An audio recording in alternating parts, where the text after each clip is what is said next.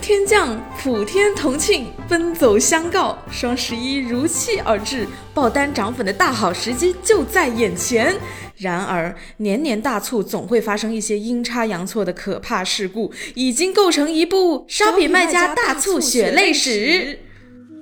卖家张老板主营鞋服类商品，在大促当天有五百位买家下单购买运动鞋这一商品。张老板欣喜若狂时，发现一千万越南盾的运动鞋少写了一个零，一旦发货，血亏几亿。卖家杜老板的店铺平时单量不多，大促当晚突然爆单，但店铺实际库存不足，完全赶不上 DTS 设置的两天发货。随后迟发货率一路攀升，杜老板的血压也一起飙升。卖家陈老板为商品设置九五折优惠吸引顾客，但不慎设置成百分。之九十五 off，以零点五折的优惠出了一千五百单。陈老板遭受当头一棒之后，很快振作起来，连续加班几个晚上联系买家退款，但只有极少数买家同意退款。最终因为无法发货、顾客差评等各类罚分，苦心经营的店铺就此凉凉。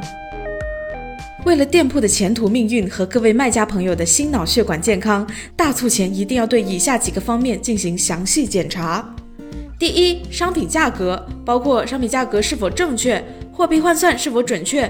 刚上架的新商品尤其容易翻车，建议多次检查确认。第二，优惠活动检查设有优惠活动的商品，包括优惠力度是否合理，商品数量是否足够，以及是否到有效期，避免因活动设置错误或优惠券到期而错过大促期。第三，库存需要确认商品的库存情况，特别是店内热销产品、设有折扣活动和参加 Shopping 主题活动的商品库存，与工厂或者供应商确认库存数量之后，再确认后台设置的库存信息和实际的库存是否一致。第四，出货天数，买家倾向于购买现货商品，过长的出货天数会降低买家的购买欲望，卖家要合理设置 DTS，同时避免供货时效过长，导致买家投诉和取消订单。最后，我们有请今天的特别嘉宾 MC 虾酱，用一首喊麦作品和大家一起巩固大促前检查。有请。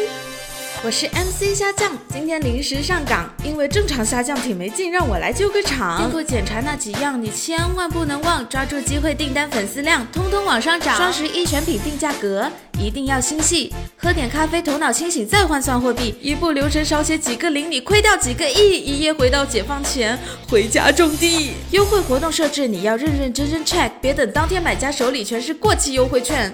流量火爆没成几单，库存太有限，都是血和泪的教训。你别不听劝，别问出货天数只设一天行不行？那当然得看你供货商跑不跑得赢。帮人帮到底，送佛送到西。还有问题赶紧前往卖家学习中心。前往 shopping 点 cn edu 了解更多内容。